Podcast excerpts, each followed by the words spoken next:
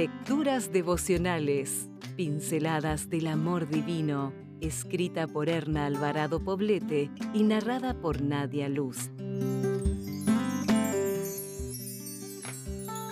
24 de marzo. ¿Tienes un matrimonio feliz? Por eso, el hombre dejará a su padre y a su madre para unirse a su esposa, y los dos serán como una sola persona. Efesios 5:31 Algunos piensan que tener un matrimonio feliz es una mera cuestión de suerte. También aseguran que es después de la boda cuando salen a la luz detalles que se ocultaban muy bien en el noviazgo.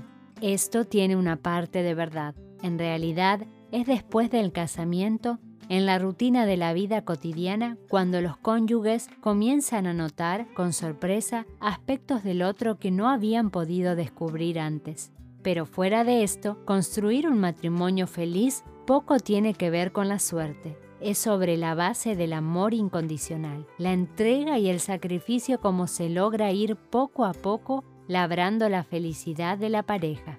Sin embargo, es algo en lo que no muchas esposas y esposos están dispuestos a invertir.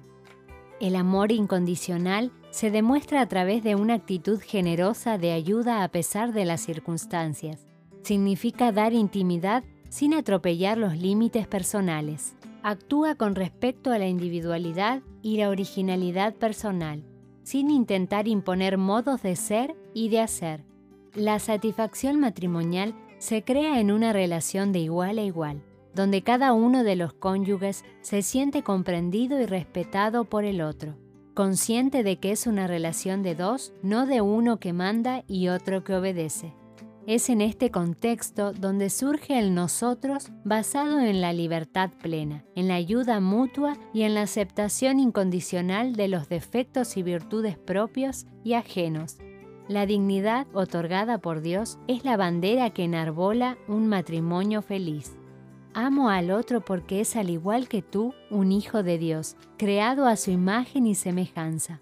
El único triángulo que la Biblia permite en el matrimonio es aquel que forman el esposo, la esposa y Dios.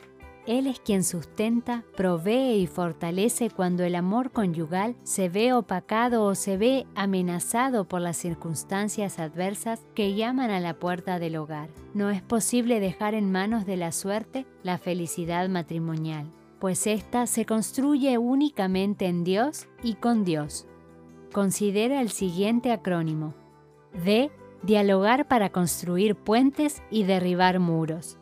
I ignorar los defectos y exaltar las virtudes, o olvidar las ofensas para permitir el perdón. S. Satisfacer las necesidades básicas de sobrevivencia humana. Que Dios bendiga tu matrimonio. Si desea obtener más materiales como este, ingrese a editorialaces.com.